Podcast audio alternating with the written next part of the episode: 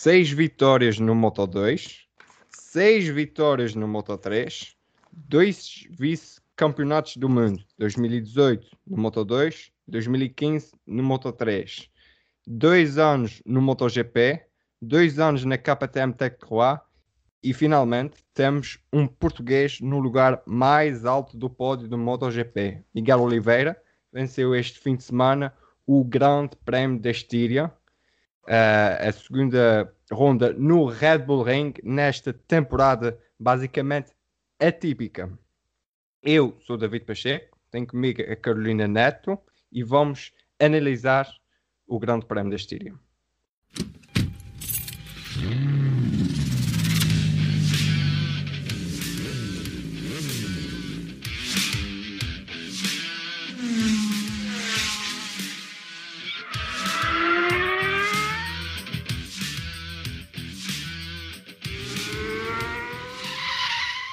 Ora bem, já sabem que Miguel Oliveira venceu. Vimos a portuguesa no lugar mais alto do pódio e Carolina Neto.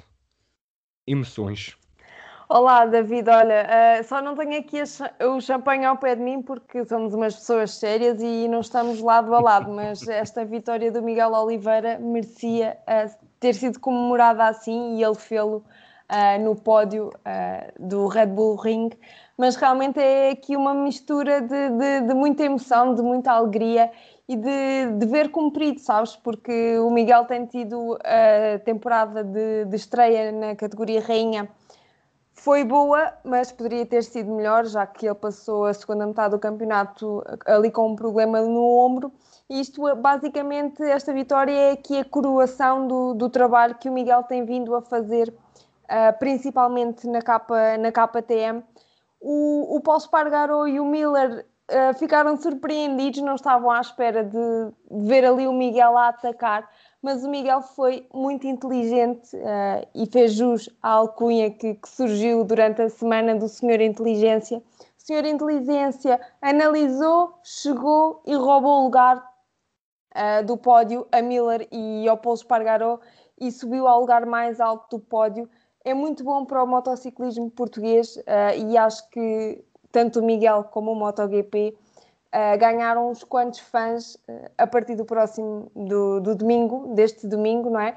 Porque acho que o Miguel conquistou aqui muitos portugueses porque mostrou a verdadeira essência do MotoGP, que são aquelas ultrapassagens na última curva e que nos deixam quase sem fogo e que nos fazem levantar da cadeira e mandar um grito do tipo vai, ataca, é agora, e foi isso mesmo que o Miguel fez. Ora bem, uh, e falas muito bem, eh, eu acho que falas muito bem numa, no, no, seguinte: gritos. Uh, ora bem, uh, é mais difícil hoje em dia ir para os cafés ou ver com, com muita gente, e eu trabalho ao fim de semana, e então medi e fiz com que a minha hora de almoço batesse mais ou menos certo com a, com a, com a hora da corrida. Eu estive a ver a corrida, normal. Quando a corrida uh, foi para a bandeira vermelha, eu pensei, fogo, vou perder outra o final vez. da corrida. outra vez, mas pensei, vou perder o final da corrida, porque quando chegar a hora tem que ir trabalhar. Eu pensei, é pá, eles, o, são, são 16 voltas, vou ver tudo. Eu, ok, vi tudo. Mas tinha a minha janela aberta, estava tá, muito calor aqui em Lisboa. E quando o Miguel Oliveira ultrapassou, uh, eu estava aos berros em casa. E estava aqui aos berros e, e tal. E eu vi ao longe uh, bater, uh, baterem, na, baterem na porta. Tocaram na campainha e bateram levemente na porta. Eu, eu vi sozinho. esta hora ninguém, ninguém quer nada comigo um domingo à tarde.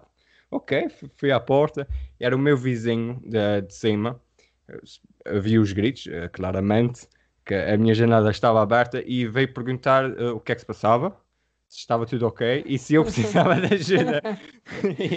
e, e, a minha cara de ter que explicar que não, não, foi só o Miguel Oliveira que, que ganhou a corrida de motos é, é, um, é um bocadinho estranho, um bocadinho vergonhoso. Uma pessoa fica com vergonha, está a pensar, olha aquele maluco que está ali a gritar motos a andar na, à volta. Mas sim, uh, é o que tu disseste, veio depois de, é uma caminhada longa do Miguel Oliveira. Já está há, há algum tempo no, no circo do, do MotoGP. Uh, já esteve no Moto 2, no Moto 3. Ele, quando chegou até este circo, não teve tanta sorte. A equipa que ele entrou foi à falência, foi à falência, foi à falência, não tinha dinheiro. Ele depois teve que trocar de equipa. Esteve em, em duas equipas que não foram à KTM Ágil, em que a coisa não deu assim tão certo, mas ele conseguiu se misturar. No Moto 2, teve na Leopard Kent Racing, se não me engano, e foi no primeiro ano de estreia não deu certo, voltou para a KTM. Ele parece que está em casa na KTM e, e foi para cima para a Tech 3. Eu quero aqui enumerar uma lista de muitos nomes. Chamam-se Olivier Jacques, Shinji Nakano, Alex Barros, os irmãos Checa, Tony Elias, Marco Melandri, Sil Sylvain Guintoli, uh, Colin Edwards, Ben Spieth, Cole Crutchlow, Paul Spargaro, Alex Lowe, Johan Zarco, tudo pilotos que passaram na, na Tech 3, uhum. na Tech 3, na, quando era Yamaha, que a Yamaha sim, teve sempre a Tech 3 desde 2000, na, nas 50 centímetros cúbicos, ninguém ganhou. Primeira vitória da Tech 3 no MotoGP é do Miguel, é do Miguel. Oliveira, um português. No Grande Prémio 900 da classe rainha, uh, uh, acabou na Tech 3. A única vitória que a equipa tinha tido foi em 2010, no Grande Prémio da Catalunha, o japonês Yuki Takahashi ganhou no Moto 2. É ainda mais enaltecer a vitória do, do Miguel através de estatísticas. É verdade, foi um fim de semana de sonho para, para a Tec Trois e tu vês isso espelhado em cada rosto, apesar de, de eles serem as máscaras, não é? tu vês o brilho do, uh, no olhar a emoção uh, e a emoção também no abraço e na recepção que fizeram ao Miguel quando ele, quando ele chega ali uh, ao pit lane. E de facto isto foi Lá está, o, o, Miguel acaba por, por nos tirar as palavras e quero só aqui dar aqui uma nota de rodapé. O que é que eu tinha dito a semana passada? Que o Miguel conseguia um top 5. O Miguel surpreendeu, superou e deu-nos aqui uma vitória e isso, isso é fantástico. E tinha mais alguma coisa para te dizer? Ah, eh, já sei, já sei, desculpa. Uh, estavas aí a comentar, e eu depois não te quis interromper, estavas a comentar como é que tu viveste a corrida. Ah, sim, sim. E acho que uh, mais emocionante e mais difícil de lidar uh, do que ver a corrida ao vivo é acompanhar a corrida, por exemplo, pelo Twitter ou por um relato que pessoas que tu conheces te vão fazendo Sim. a dizer: Olha, estás a passar isto e isto, isto foi o que me aconteceu este fim de semana. Sim, tu também viste os meus gritos de, no, no, no grupo do Messenger. Ex exatamente. E quando percebi, quando se fez o meu clique e pensei: Não, isto não está a acontecer. E, e fiquei estupefacta e pensei assim: Não acredito. Que bom, que bom, que bom. E que espetáculo! E depois, logo a seguir, também disponibilizaram as, as imagens da corrida e eu fiquei. Eu acho que vi uh, aquela, pelo menos a última. Uh, Sim, a, a, última é a filmagem da última volta e principalmente a última curva para umas 10 vezes no domingo. Porque aquilo é tão delicioso, é tão bonito uh, de se ver que, que, epá, que não me canso. E hoje estive a rever a corrida e voltei a deliciar-me com aquela ultrapassagem, desculpa, é de uma categoria e de uma classe uh, que se vê em poucos pilotos uh, de um. Era o, um, geralmente um piloto de cabeça fria, como eu acho que é o, o, Miguel, pensa nisso, que é o quê? Uh, quando o Jack Miller diz eu não sabia que o Miguel ia passar, e o Jack Miller também diz, eh, acho que o Moto 3 é uma categoria muito competitiva e são tipo para aí 6, 7, 8 pilotos todos juntos no Sim. mesmo sítio. E o Jack Miller diz que não vi, o viu passar, não sabia que ele ia passar e pensava que vinham para aí 6, 7, 8, 8 motos. Ele deve ter andado a ver o, o Moto 3 antes Moto 3. Para, para, andar a pensar nisso. Mas eles estavam tão embrulhados na, na, na, na sua batalha, é normal. Na sua batalha, sim. Ali não há, não há espelhos retrovisores. Claro. Uh, o, a única coisa que tu consegues é pelo som, uh, sendo que ainda estavam um bocadinho distantes do Miguel. Miguel guardou a distância nas últimas voltas e sabia que, que aquilo ia acontecer. Em 2019, uh, o, o, o Dovizioso também ganhou ali com a ultrapassagem no braço, ou seja, eles embrulhados o Miguel teve a capacidade e a frieza para pensar: eu vou colocar a minha moto o mais direito possível nesta curva, sair o mais depressa possível e consegue, consegue aí uh, vencer o, o, o, Grande Prémio. É uma grande, é um fato histórico. É uh, fez primeira, primeira página em quase todos, em quase todos, uh, todos os desportivos, todos se não me engano. Desportivos em Portugal, sim. Fez primeira capa, o, o que também é, é excelente é louvar, para, é? para, para as modalidades e para o desporto motorizado.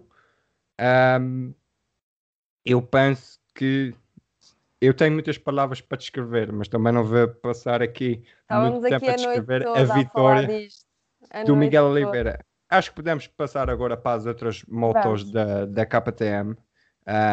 o Paulo Espargaró tinha dito no, no início do fim de semana que o fim de semana passado é que ele tinha maior hipótese de, de vencer. Ok, tudo bem. Uh, conseguiu um pódio não, não deve ser assim tão do agrado dele, porque ele queria vencer em ele casa. Um ele estava com um bocadinho mal disposto, pronto, para não usar outra palavra mais agressiva. E não, não consegue a vitória. Consegue um pódio, é um duplo pódio para a KTM. Exatamente, Acho que é um bom resultado, claro. com os patrões todos lá a ver e a, a pôr os olhos na, nas prestações de cada um. Uh, eu acho que é um, um bom resultado. O Brad Binder, o Brad Binder, uh, mais uma vez, devagar, devagarinho, teve um oitavo lugar, é a melhor KTM posicionada no Mundial. No Mundial, sim. O Brad Binder tem 49 pontos e está no quarto lugar, sendo que o Fábio Quartararo tem 70. Ou seja, a vitória sim. na República Checa, aliada a bons resultados. A bons resultados. É o melhor, eh, é o melhor estreante na categoria e devagar, devagarinho pode se impor como um candidato ao título nesta época, como eu disse há um bocadinho, atípica. Sim, esta época está de facto muito, muito atípica, não é? E depois de, do anúncio de que Marco Marques só, só vai regressar eh, entre dois, três meses, isto é a época perfeita para um piloto que não seja uh, Marco Marques e, e a Honda conseguirem uh, o título de, de campeão e o Binder acaba também por, por se intrometer aqui nesta luta, por essa questão pontual que, que tu vais falando e por uh, começar a ser um piloto aqui uh, algo consistente, apesar anda sempre ali no top, no top 10, uh, 10 e às vezes vai também ali ao top, top 5 por isso, vamos ver como é que, como é que vai ser em, em Missano, na, na Itália, mas a verdade é que foi um fim de semana bom, muito bom para a KTM, porque no sábado consegue a pole position com, com o Paulo Espargaró. O Paulo Espargaró que acabou por fazer também uma, uma boa corrida, Uh, e depois embrulhou-se ali muito com, com, o Miller. O Paulo Espargaró está sedento uh, de uma vitória aos comandos da KTM que lhe tem escapado, mas acredito que que, que, com tanta insistência e tanta luta por parte do, do Paulo Espargaró, que se calhar agora num, num, destes grandes prémios próximos vamos ter o Paulo Espargaró no uh, primeiro lugar do pódio. E eu espero não me enganar. Sim, vão, Mas vamos... preferia ver o Miguel, obviamente. Ah, sim, é claro, e isso não, não, não há escolha. Eu também acho que sim, mas não acho que seja na, na, Itália, porque os circuitos são, são mais sinuosos, são mais técnicos e a RC16 tem uma tem uma, uma velocidade de ponta boa. Uh, de resto, o Iker Lacona completou o fim de semana excelente para uh, a KTM, top sim, 10, ficou em top décimo 10, lugar. Sim, sim. e fez, também, as, também fez uma boa prova. As, as quatro KTMs nos 10 primeiros de uma, num construtor que perde agora a concessão. A concessão. Ou seja, eu tinha dito que eles iam perder a concessão, uh, só precisavam de um pódio duas pessoas no pódio perdem a concessão para 2021. Não é assim? Exatamente. assim? Não, não se perde as coisas a meio de uma temporada. Para 2021 vão ter os mesmos motores que a Yamaha, que a Honda, que a Suzuki. Uh, podem testar, só podem testar no circuito que escolherem, uh, que se não me engano deve ser provavelmente o Red Bull Ring, na Sim. Áustria. Uh, e só podem testar com o piloto de testes, que é o Dani Pedrosa. Ora bem, Exatamente da KTM uh, eh, passamos uh, à Ducati. Ducati que teve o melhor piloto em Jack, Jack Miller, ficou Exatamente. em segundo. Uh, teve ali a batalhar com Paulo Espargaró pela vitória. Ele que fez, fez um grande arranque. Sim, sim. Uh, e pôs logo na frente. Ele que arrancou da, da segunda linha da grelha de, de partida e mais uma vez mostrou uma das armas fortes que tínhamos visto a semana passada da Ducati, que é, que é a velocidade em reta. Ele que parece que foi uh, com drogas para drogas. Ele teve um acidente no treino livre 3, magoou um dos ombros, ou seja, não, não foi a, a, situação ideal, mas fez o melhor do que tinha e conseguiu meter uh, a sua Ducati no, no pódio. Sim, e mesmo o próprio André Dovizioso uh, sacou aqui um quinto lugar e acabou na segunda corrida depois da, da bandeira vermelha. Uh, também se intrometeu ali um bocadinho naquela luta pela, pela vitória, não, não tanto pela vitória, mas na luta pelo pódio. E uh, esteve ali também muito perto do Johan Mir. E realmente foi, é um fim de semana bom para a Ducati, obviamente, com, com o segundo lugar do Miller e o quinto lugar do Dovizioso mas quando vês o Dovizioso a vencer no mesmo circuito na semana anterior, eu tinha aqui algumas expectativas uh, em relação à Ducati e propriamente à Andrea Dovizioso, que uh, não correspondeu, não, não sei o motivo, não sei se a moto também não estava a 100%, mas lá está, é o mesmo circuito, supostamente a, a moto se estava bem na semana anterior, também pois, supostamente também, estar tam, nesta. Também pensei nisso, ainda não hum. encontrei hum. uma. É assim, há, há, muitas razões, o piloto podia estar cansado. Uh... eu não encontrei questão... nenhuma razão técnica, pelo menos. Sim, sim, mas às vezes, mais do que a questão técnica, também tens aqui muito a, a questão mental. E acho que às vezes pode, pode ser isso, porque lá está, no mesmo circuito não, não acredito que a Ducati tenha, tenha mexido uh, na moto, não é? Na, na equipa que sim, vence, sim. supostamente não, não se, se mexe. mexe. Mas lá está, uh, o Miller voltou outra vez a ser melhor que o, que o Dovizioso. É, é o, o, estar a mostrar-se. Uh, interessante também notícias da Ducati. Uh, o Zarco, o Banhaga já estão, já estão com contrato. Uh, eu não Sim. sei se sabem, mas uh, aqui, para quem nos ouve, aqui ou seja, por exemplo, o Zarco e o Banhara são pilotos de equipas satélites, mas eles assinam é pela Ducati. A Ducati Sim. pega no seu piloto e vai colocando, vai distribuindo ali pelas, pelas equipas. É uma maneira de, diferente de, por exemplo, na, na Fórmula 1, em que quase todas as equipas têm os seus próprios pilotos e, e eles não bailam assim entre lugares um, do, dos, dos monolugares. Uh, a Ducati já diz que vai anunciar o companheiro de Jack Miller para 2021 antes de, de Misano. Ou seja, daqui a umas semanas vamos saber mais alguma coisa. E que vai ser um piloto, um piloto de Moto 2. E já não, ouvi, já li aí qualquer coisa. Eu li hoje. Uh, opá, também não quero estar a mentir, mas ficou-me na ideia, não vi a notícia na totalidade. Mas entretanto. É, disse ah, foi o, o Paulo Cibati, que é o diretor desportivo da, da, Ducati. Uh, disse isso. Eu, aliás, eu estou a ver aqui um, um post no Instagram do próprio MotoGP em que eles dizem mesmo que a Ducati confirmou que está em conversações com um piloto de Moto 2 Dois, para 2020. Uh, eu vou-te dizer aqui uh, alguns nomes: Luca Marini, uhum, Ania Bastianini, sim. que são dois pilotos italianos. Uh, para quem não sabe, Uh, o Luca Marini, se não me engano, é o meio-irmão de um senhor chamado Valentino Rossi. É sim, senhor. Ou é seja, um, o, o Luca Marini que pilota no Moto 2 pela, pela Sky Racing Team VR46. Uh, ou seja, a Ducati quer ter sempre um, um parece que quer ter sempre um, um pelo menos um piloto italiano, italiano na, nas, nas suas cores, a defender as suas cores. Vamos ver, o Luca Marini tem, tem estado bem no, no Moto 2 e acho que não vai fazer para já a diferença, mas se a moto não for tão complicada como a de este ano, pode ser que se vá adaptando bem. Uh, mais na Ducati, o Danilo Petrucci, um bocadinho mais um fim de semana para, para esquecer. Ele é décimo primeiro, mas não, não há ali grande coisa. O Petrucci, por... o Petrucci veio dizer que, que a Ducati continua com problemas e que está ansioso por experimentar e testar a KTM. Diz-me uma Pronto. coisa, ele só Acho falou em problemas, não falou em problemas de pneus. Eu que é o que o Dovizioso fala. Pois é, que, que, eles usam tanta. Cada um diz uma coisa, mas lá está, a palavra problemas entra sempre no discurso deles. Um é os pneus, outro é a velocidade. Uh, mas bom, acho que esta declaração do Petrucci diz muito sobre o que se passa na, na própria Ducati. Sim, as coisas não, não parecem estar ali a correr bem.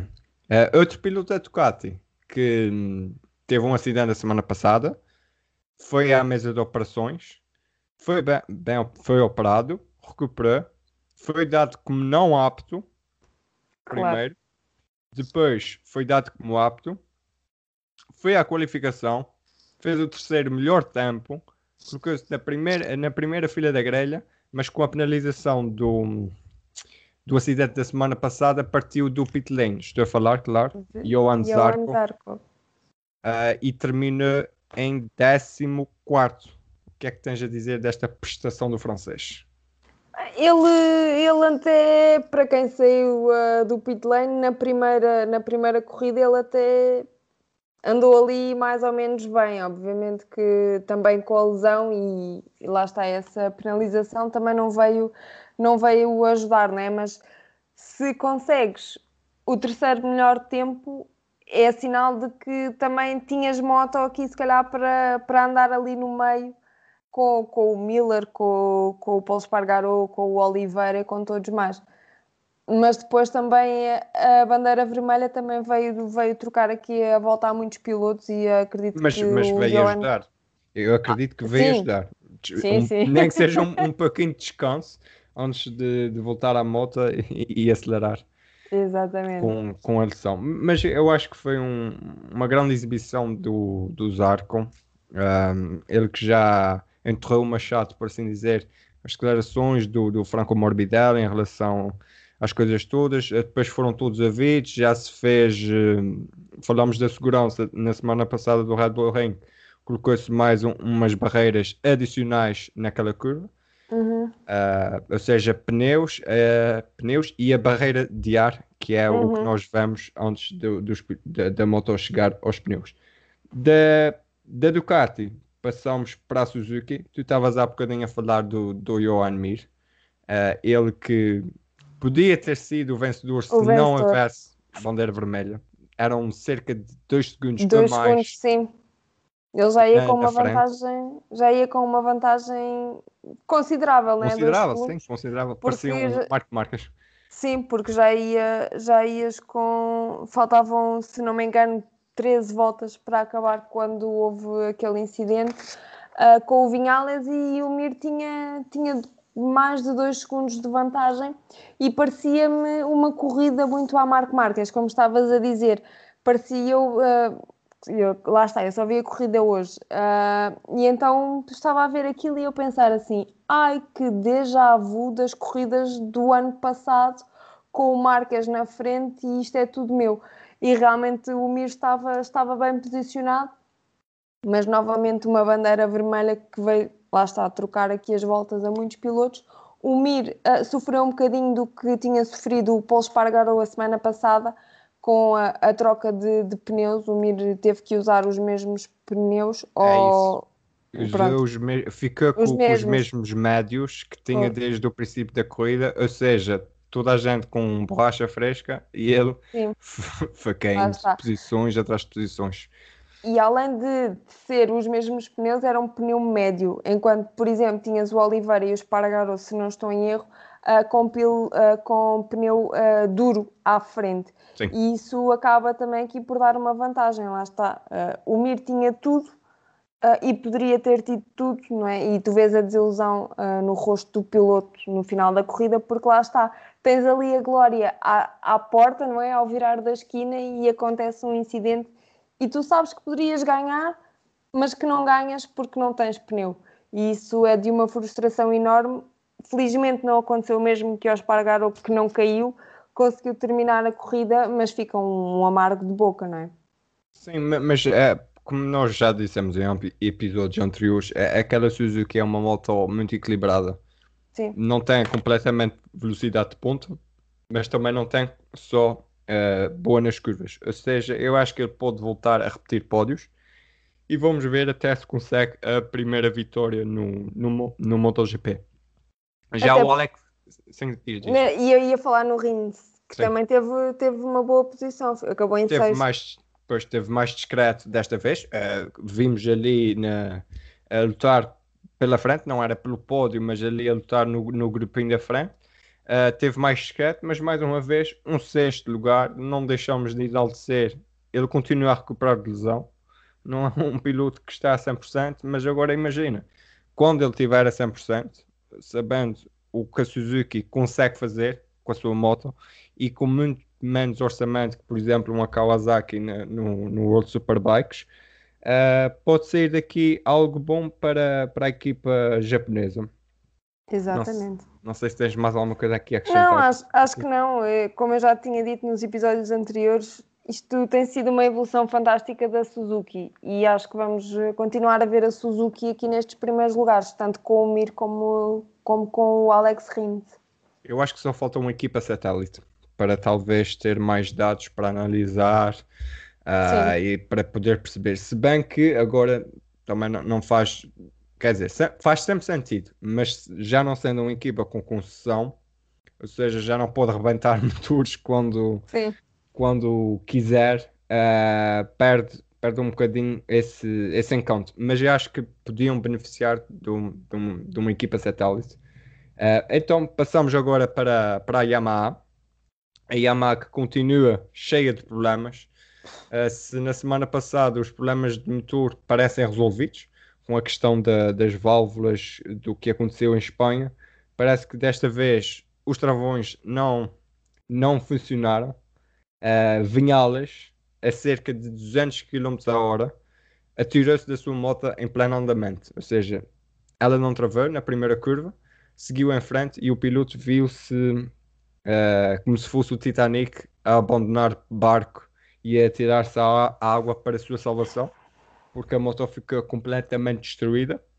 Interessante se, se tiverem a oportunidade de ver as, uh, as imagens do, do acidente e, e, da moto na, na parede, reparem que a parte da frente uh, ainda aguenta-se com as linhas de travão. Sim. É, é mais um incidente em que tu olhas e pensas, meu Deus, como é que és capaz de saltar de uma. Ou seja, primeiro, como é que és capaz de perceber e de raciocinar naquele instante de milésimo de segundo. Fiquei sem, fiquei sem travões, ou salto, ou salto, ou isto vai correr muito mal eh, contra a parede e se calhar já não estaria cá para contar a história. Uh, e a verdade é que a Yamaha volta a ter problemas mecânicos Desta vez, nos travões, tanto o Vinhalas, que foi o caso mais gritante, porque aconteceu tudo aquilo, mas o Quartararo também, e no final da, da, da corrida confessou isso mesmo, que tinha ficado sem travões no warm-up. E mesmo assim foi correr. Ou seja, o Quartararo passou a, a corrida toda desconfortável. Porquê? Porque sabia que não tinha uh, travões e então andou ali muito, muito no limite. A verdade é que eu agora também estava aqui a ler uma, uma notícia que, que foi surgindo.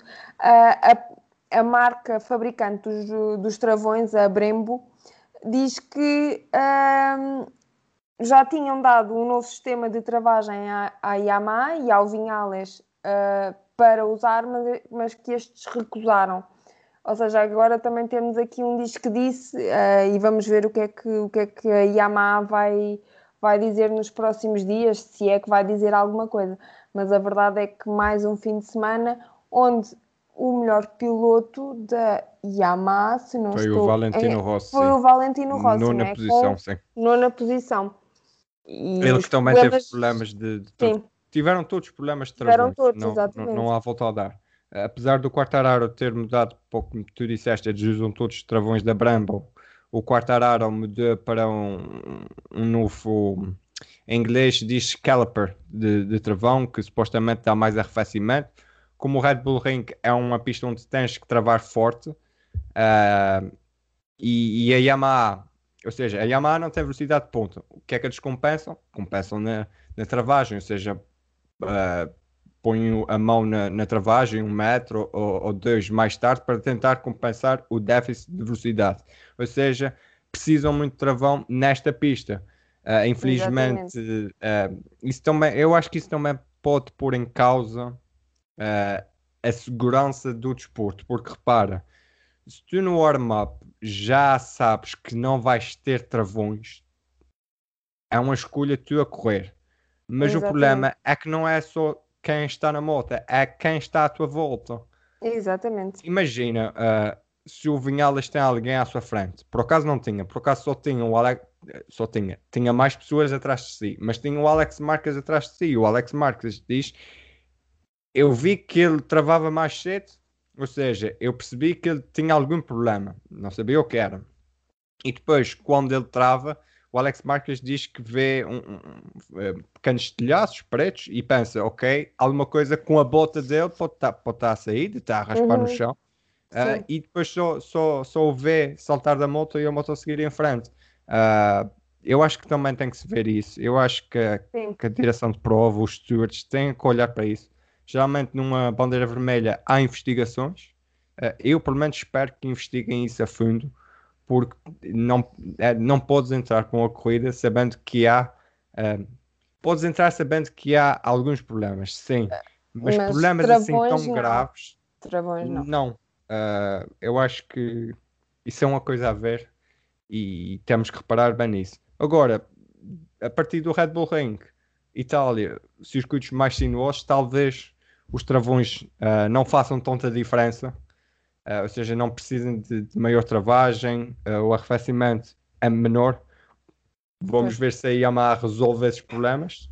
O motor parece que já está em andamento. Agora espero melhores resultados. Vamos ver o que é que sai daqui. O quarto Quartararo vai se aguentando por um fio. Décimo Sim. terceiro.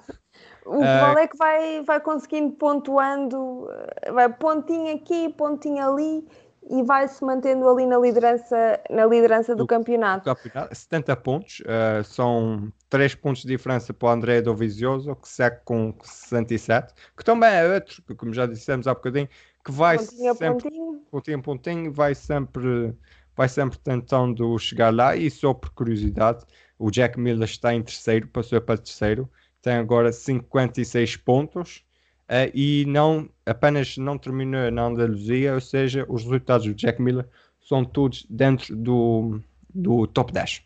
Sim, e era como tu dizias há pouco, 2020 está a ser tão atípico que eu não me admirava nada que só soubéssemos quem uh, será campeão do mundo em Portimão. O que é excelente. Era uma, é uma esperança que eu tenho. Vamos ver se, se ouvem as minhas preces. Só mais um apontamento aqui em relação ao Vinhales e aos travões. Uh, eu estive a ler também aqui umas declarações do Juan Martínez, que é o ex-chefe de mecânicos de, que trabalhou com o Rossi e com outros pilotos também muito, muito conhecidos, e ele explica-nos, dá-nos aqui uma verdadeira aula de mecânica. E quem, quem se interessa por isto e gosta por isto, acho que recomendo a leitura deste artigo porque é fantástico. Eu, a, certa altura, já estava ali um bocadinho com olhos em bicos, porque o artigo está em espanhol e nem sempre é fácil conseguir perceber ali tudo alguma, letra. Alguma coisa, vais à internet e usas Google Tradutor. Exatamente, às vezes acontece e faço isso porque para não vir para aqui usar uh, expressões espanholas, senão as pessoas pensam que eu sou poliglota e então não. Bom, focando aqui no assunto, uh, o Juan Martínez explica que uh, o que aconteceu com os, com os uh, travões do Vinhalas foi um sobreaquecimento do sistema hidráulico e por isso é que o Vinhalas ficou, ficou sem travões. Acho que é uma explicação interessante e que também nos ajuda a perceber um pouco mais destes problemas que a Yamaha, que a Yamaha vai, vai tendo ao longo dos grandes prémios há sempre uma coisinha nova. Vamos lá ver se eles pelo menos chegam a Portimão com tudo resolvido. Uh, com muito atraso, se tiverem com tudo resolvido atraso. só em Portimão. Uh, uma, temporada, uma temporada inteira para resolver problemas. E olha, por falar em problemas, Vamos, vamos falar da onda. A... Vamos falar da onda. É assim, não é problemas uh, mecânicos nem nada disso, mas é problemas em, entre aspas, perceber a moto. Sim. Ou seja, Taki Nakagami, o japonês que eu a semana passada já tinha dito, se o Marcas não vem até o final da época, por que não metê-lo na onda oficial? Vamos ver o que é que sai agora. Por enquanto, o Stefan Bradl é quem continua lá. Porquê que Terminou- eu disse? O, o Stefan- Nakagami terminou em sétimo. Pois, Só que mas uma foi- nota de rodapé. mas foi para a primeira fila da grelha de partida, na qualificação. Exatamente. Meteu Exatamente. aquela onda RS 203V, eh, RC 203V, sim, na primeira fila. Ah, mais uma coisa que eu, ando, que eu vou sempre descobrindo, não é? Ah, parece que o Nakagami usa o chassis de 2019 Sim. enquanto o Carl Crutchlow usa o chassis de 2020. E eu pensei assim: ah, não há marca marcas, ou seja, o Carl Crutchlow não tem ninguém para comparar a onda de 2020. E isso também pode explicar o, pronto, o apagar do, do, do britânico da, da LCR onda e é- porque é que ela anda um bocadinho mais, eh, mais atrás. Mas eh, Nakagami, excelente. Eh, Foi pena ali o recomeço da, da corrida. Ele também estava bem na primeira corrida. Eh, depois da bandeira vermelha, foi, foi, foi como o Johan Mir. Por acaso não, não pesquisei se ele mudou de pneus, mas ele foi sempre caindo algumas posições. Mas terminou em sétimo, excelente. Para mim, deu o suficiente para que Marco Marques não venha até ao final da temporada, ou quase até ao final. Ou seja, podemos pôr o japonês ali para experimentar. Não sei o que é que que a marca quer fazer. Eh, eu acho que seria uma boa adição. Ah, e estava aqui a ver e tinha aqui também uma nota. Este é o pior ano ah, da, da Honda em termos de resultados desde 2002. Ou seja, a ausência de Marco Marques está aqui também a trazer problemas à Honda. E, e lá está o Nakagami, que não está na equipa oficial, não é? está na, na LC, na L, LRC. LCR. LCR, ahm, acaba por, por ser o único piloto que consegue ter aqui bons, bons resultados. O Stefan Bradl acaba em 18º. É o piloto de testes. Ou seja, não Sim, é que ele sei. não, não tem ritmo, não.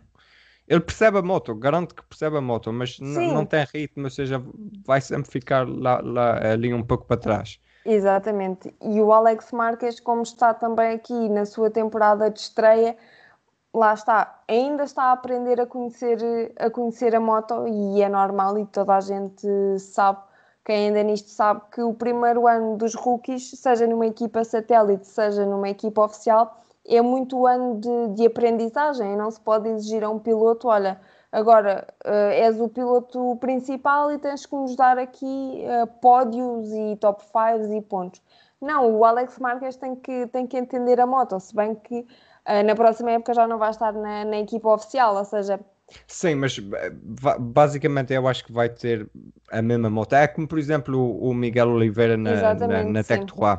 sim, Eh, os desenvolvimentos são todos são iguais, quase iguais para os pilotos. Depois os pilotos escolhem se querem ou não. ou não. Uh, talvez na onda a diferença possa ser que, por exemplo, o Marco Marques tem as peças mais, mais cedo do que o, Do o resto do, do pessoal, mas basicamente é isso. Uh, um, um pequena curiosidade, uh, eu se não me engano, a diferença da- do Moto 2 para o MotoGP, para além do peso e dos pneus, é Uhum, também muitas vezes a velocidade de ponta sim. passar de motas que dão, se não me engano, 260 eh, km por hora, por aí, se não me engano, para motas que dão mais de 300 a hora, é uma coisa muito grande para se meter na cabeça. Ou seja, Sim. chegas muito mais rápido e tens que travar muito mais. Eh, Muito é uma das, da- da- das habituações que, que os pilotos que sobem de, nas categorias do Moto 2 para o MotoGP têm, têm que, se, que se habituar.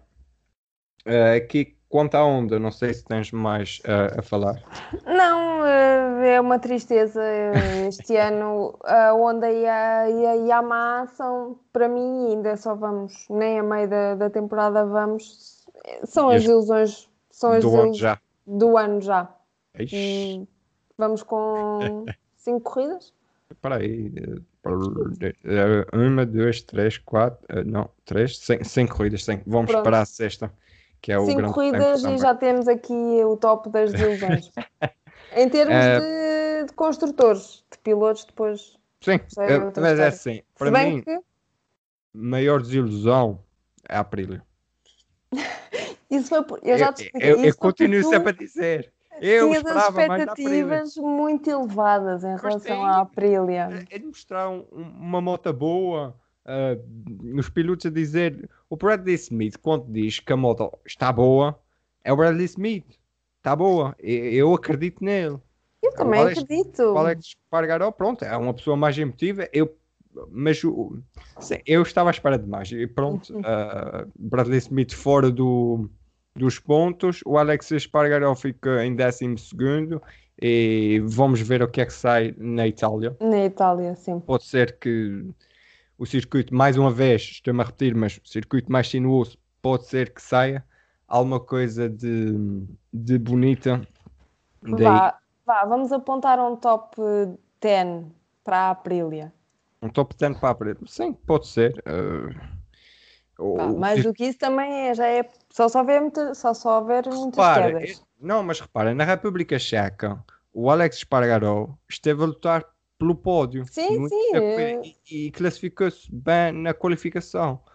Ah, não sei. Vamos Pro- ver.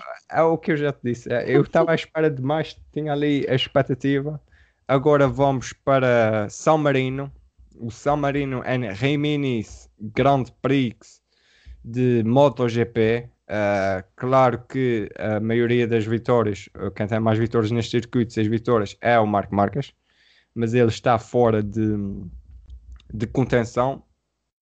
É uma temporada atípica. Vamos ver o que é que sai daqui é um circuito com, com algumas curvas. Tem, basicamente tem a reta da meta e tem uma reta atrás eh, em que aí a velocidade de ponta pode, pode fazer alguma coisa, mas é um circuito técnico.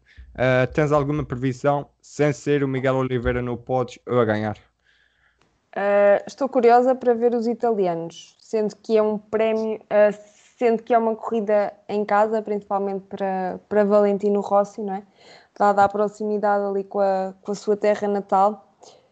Não vamos ter os belos dos, dos tifosi, uh, amarelos e, e azuis nas bancadas, porque era, é uma das imagens mais bonitas do, do Mundial, é, é o circuito de, de Missano e que tem o nome de, do saudoso a Marco Simoncelli.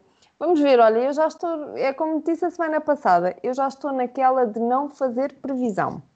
Acho que só, a única previsão que nós podemos fazer é analisando depois um bocadinho os treinos livres de sexta e de sábado e a qualificação, e aí dá-te aí algumas luzes. Mas corrida é corrida. Uh, estamos quase no, no, no final desta análise ao Grande Prémio da Estíria. Agora, primeira coisa de notar, não esquecer, nós voltamos daqui a algum tempo. Ou E seja, agora vamos dar uma eh, pausa. temos, se não me engano, o Grande Prémio de São Marino é no dia 13 de setembro, ou seja, temos um e dois fins de semana de folga. E depois, o interessante é que são nove corridas em 11 semanas. Ou seja, eh, depois vem, vem, uma catrafada de, de tudo em seguida. Vão ter que eh, levar connosco. Lamentamos. Carolina, foi um prazer. Obrigada, David. daqui a umas semanas há mais. Uh, vamos ver o que é que sai daqui. Uh, vamos ver, uh, depois vamos comentar quem vai ser o, no, o próximo piloto da Ducati, que eu estou muito expectante para saber quem é. Vamos ver, vamos ver.